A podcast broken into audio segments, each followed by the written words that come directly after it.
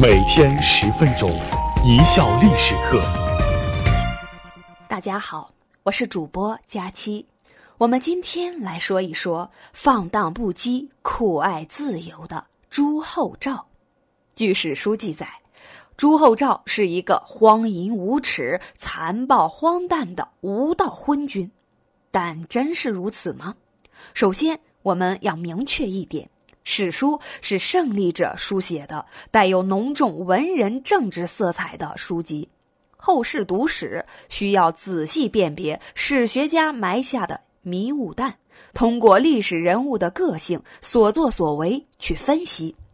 纵观朱厚照的一生，要总结他的生平，应该只有两个字：自由。用今天的话说，他不过是个追求个性解放、想要挣脱条条框框的叛逆青年。朱厚照从小就很聪明，聪明的孩子往往都比较顽皮，再加上他是独苗，是孝宗皇帝朱佑樘唯一的一个儿子，自然是疼爱有加。所以，朱厚照的个性在小时候就得以张扬。他喜欢骑马射箭，一旦坐到马背上，纵横在旷野之中，他就觉得自己是个大将军，总想着哪一天能领着大军驰骋沙场。于是，从那时候起，在小赵幼小的心灵里，就许下了一个愿望：他要做像太祖朱元璋、成祖朱棣那样的人。纵横在战场，把边塞贼寇打得闻风丧胆。按说这样的愿望对一个少年人来讲是积极向上的，是好事儿啊。只是可惜他晚生了近百年。由于他的爸爸朱佑樘恭俭有志、勤政爱民，实现了弘治中兴的大好局面，已经不需要他去战场拼杀了。这下可把不甘寂寞。喜欢冲锋陷阵的朱厚照同学郁闷坏了。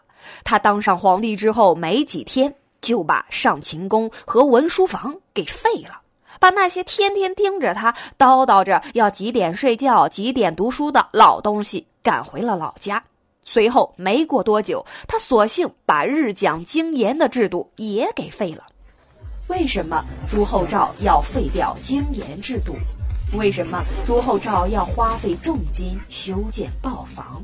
经言是讲经论史的御前讲座，说白了就是那些饱学之士给皇帝灌输各种思想的学习班。这种学习班始于汉唐，成型于宋，到了明朝就制度化了，要求每日一小讲，每旬一大讲。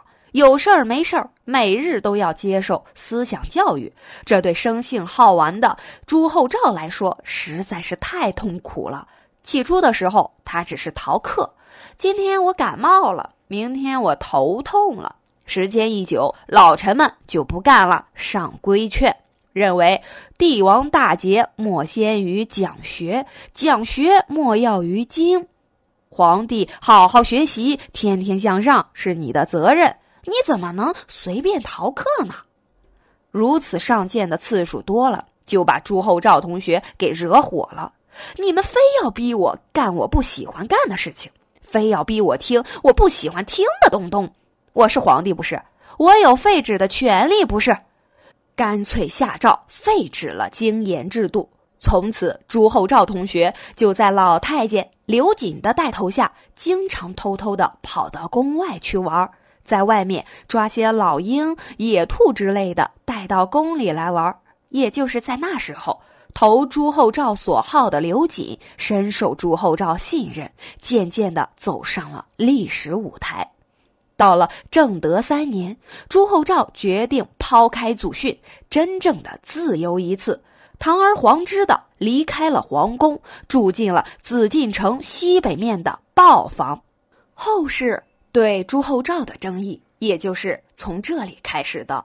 因为到了豹房之后，朱厚照彻底摆脱了约束，开始放纵了起来，在民间搜罗了各色美女俊男，和一群地痞流氓一起在里面饮酒作乐。他不惜耗费二十四万两银子，在豹房添置了两百余间房子，搭建了一个属于他自己的世外桃源。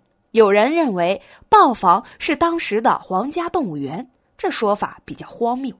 豹房里面固然有豹子、老虎之类的凶猛动物养着，但并非专门养豹子的地方，更不是皇帝游玩的离宫。它实际上是一所他理想中的可以无拘无束的自由自在的庄园。他在里面虽也纵情享乐，但如果你认为他只是为了享乐而置国家于不顾，那就大错特错了。朱厚照尽管爱玩，但他还是有分寸的，该处理的公务还是处理，该批的奏章照样批复，只不过不待在宫里，而是报房罢了。在权力的控制上，他一点不糊涂，即便是像刘瑾那样的玩伴。到了该杀的时候，他照样下得去刀子。据说刘瑾被凌迟了三千三百五十七刀，凌迟了整整三天。在豹房里待了几年之后，朱厚照觉得这里好虽好，但终归还是在京城，还是不够刺激，是时候去边关了。为什么说放马驰骋、保家卫国一直是朱厚照的梦想？朱厚照又演出了怎样的一场捉放宁王的闹剧？正德十二年，朱厚照终于离开了北京，踏上了去宣府的征程。也是机缘巧合，在那里正好叫他遭遇了蒙古铁骑。朱厚照在出征的时候，给自己封了个官儿，叫做总督军务威武大将军、总兵官。这官职的名头相当于总司令了，但他又想了想，这官职的名头是响的，却还少点威严，于是又给自己加封了个镇国公的爵位，又是镇国，又是威武。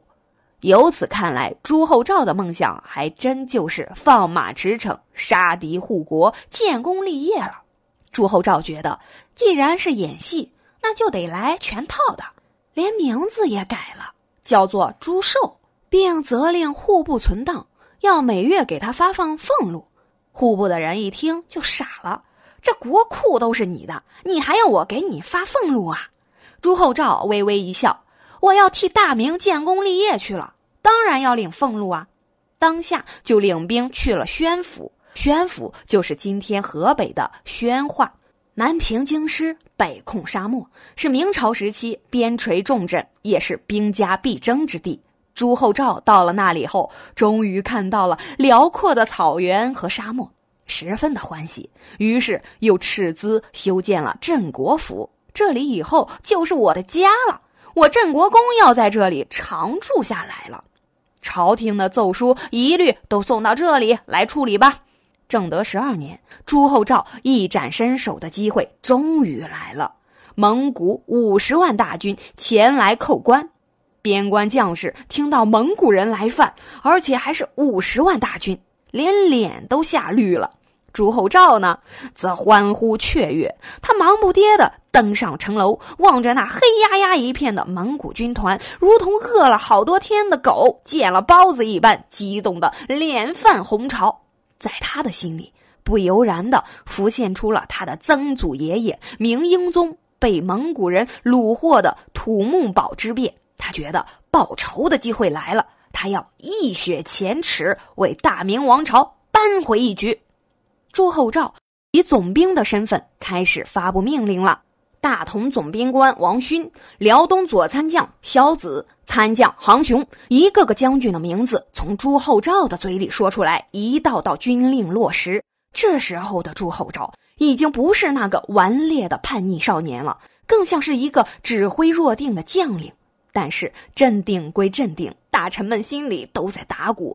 谁知道这顽主皇帝是不是把战争当做了游戏？再者，宣府的兵力根本不足以对抗蒙古人的五十万大军，赶来支援的援军不知来不来得及。朱厚照选择了主动出击，命令王勋往死里打，要让蒙古人以为这就是明军的主力，从而拖住蒙古人的精锐，给援军赶过来争取时间。这一打就是五天五夜，最后以蒙古人败退而告终。朱厚照取得了胜利，实现了梦想，史称应州大捷。明实录》是这样记载的：斩卢守十六级，而我军死者五十二人，重伤者五百六十三人，让人实在无法理解。五天五夜，几十万人的一场大会战，为什么只斩虏十六级？这是双方在搞军事演习，然后不小心擦枪走火了，误杀了十六人。当然，这并非本书的讨论范围。我们只需要知道朱厚照同学光荣的打赢了这场战争就行了。按理说，朱厚照实现了愿望，这下该回京了。可他还不在宣府、镇国府热热闹闹的过了个年，随后才回了豹房。正德十四年，自宣府回来后歇了两年，朱厚照正觉得无聊，宁王朱宸濠叛乱了。朱厚照一听，好啊。我正在寻刺激呢，宁王，你懂我。于是又南下亲征，谁曾想到了地头后，宁王之乱已经让王守仁平定了，而且还活捉了朱宸濠。